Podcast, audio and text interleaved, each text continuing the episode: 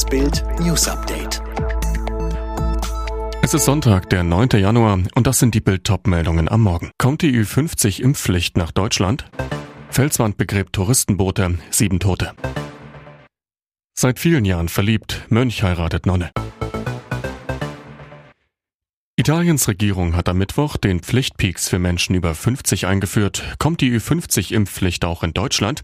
Fest steht, Bundeskanzler Scholz und die Ministerpräsidenten der Bundesregierung hatten am Freitag in ihrer Videoschalte bekräftigt, dass sie eine allgemeine Impfpflicht weiterhin für nötig halten.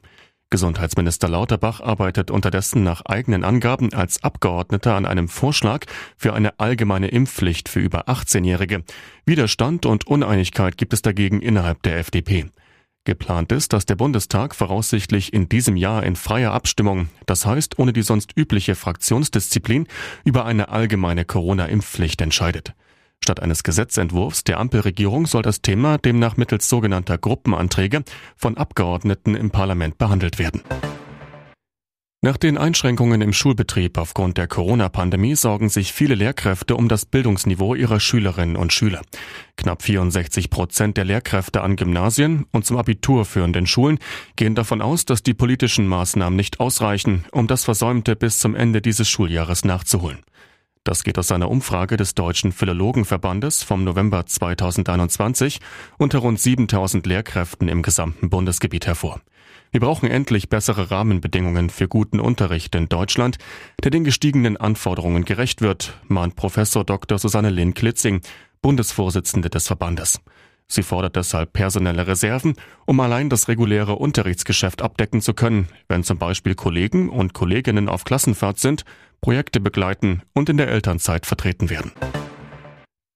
Es sind dramatische Aufnahmen. Touristenboote liegen in einer friedlich wirkenden Bucht nahe der brasilianischen Gemeinde Capitolio. Plötzlich löst sich ein riesiger Felshang und stürzt auf drei der Boote herunter. Schreie sind zu hören, eine zerstörerische Welle breitet sich in alle Richtungen aus. Die Boote, die noch können, rasen davon. Horrorunglück im brasilianischen Paradies. Nach neuesten Feuerwehrangaben kam laut globo.com bei der Tragödie mittlerweile mindestens sieben Menschen ums Leben. Es soll sich um drei Frauen und vier Männer handeln. Bis zu 20 weitere wurden anfangs noch vermisst. Inzwischen sollen es laut CNN noch drei sein. Zuvor hatten die Behörden mitgeteilt, dass mindestens 32 Menschen verletzt worden seien. Die brasilianische Marine leitete eine Untersuchung zur Ursache des Felssturzes ein.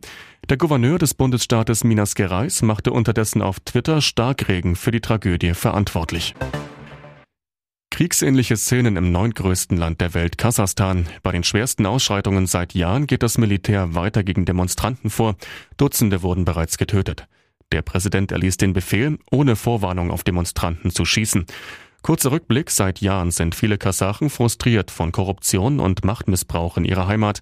Die gestiegenen Preise für Treibstoff an den Tankstellen seien dafür viele nur symptomatisch gewesen, meinen Experten. Mittlerweile gibt es keine Bilder von großen Demonstrationen mehr. In den vergangenen Tagen starben offiziellen Angaben zufolge mehr als 40 Menschen.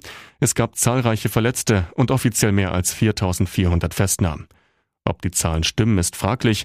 Immer wieder tauchen in sozialen Netzwerken Videos auf, auf denen Schussgeräusche und Schreie zu hören sind. Ein Mönch liebt eine Frau und trifft sie heimlich. Gibt's nur im Kino? Von wegen. Franziskanerbruder Ulrich verließ nach 42 Jahren sogar sein Kloster, zog zur Ex-Nonne Beate und heiratete sie. Er fand seine große Liebe erst im Seniorenalter. Sie auch. Er wohnte nie zuvor mit einer Frau zusammen, sie nie mit einem Mann. Beide können ihr neues Glück noch immer kaum fassen. Es scheint, als hätten sie ihr ganzes Leben aufeinander gewartet. Ich hatte die Männersuche fast aufgegeben, da schickte mir Gott einen Engel, erzählt Beate Heinen. Eigentlich hätten sich ihre Wege nie gekreuzt. Sie wurde 1963 Nonne, er 1977 Mönch. Sie im Benediktinerinnenkloster in Rüdesheim, er im Franziskanerkloster in Waldbreitbach. Für beide galt der Zölibat, Partnerschaft oder gar Ehe, verboten. Aber Beate Heinen verließ das Kloster nach elf Jahren, sagt heute, ich bin Künstlerin, habe außerhalb des Klosters einfach mehr Möglichkeiten. Sie malt christliche Bilder, bekam 1983 eine Tochter aus einer kurzen Beziehung, fand aber nie den Mann fürs Leben. Dortmund dreht in den letzten Minuten ein spektakuläres Spiel in Frankfurt, gewinnt nach einem 0 zu 2 Rückstand noch 3 zu 2. Vor allem in der Schlussphase kochten die Emotionen dann richtig hoch. Nachdem Jude Bellingham das 2 zu 2 geköpft hat, will Erling Haaland den Ball aus dem Netz holen. Dabei wird der Dortmund-Stürmer von Frankfurts Martin Hinteregger ins Tornetz geschubst. Daraufhin tickt Haaland aus, schreit den Österreicher an. Als es bereits 3 zu 2 für Dortmund steht, macht sich Haaland mit dem Ball auf den Weg zur Eckfahne, um Zeit herauszuholen. Eintrachts Doppeltorschütze Raphael Boré verfolgt ihn, tritt ihm dreimal von hinten in die Füße, bis Haaland schließlich liegt. Der Norweger springt stinksauer auf, baut sich vor dem Kolumbianer auf, dabei schlägt er sich auf die Brust und greift sich sogar in den Schritt. Haaland hat Glück, dass er für die Aktion nicht gelb-rot sieht. Alle weiteren News und die neuesten Entwicklungen zu den Top-Themen gibt's jetzt rund um die Uhr online auf Bild.de.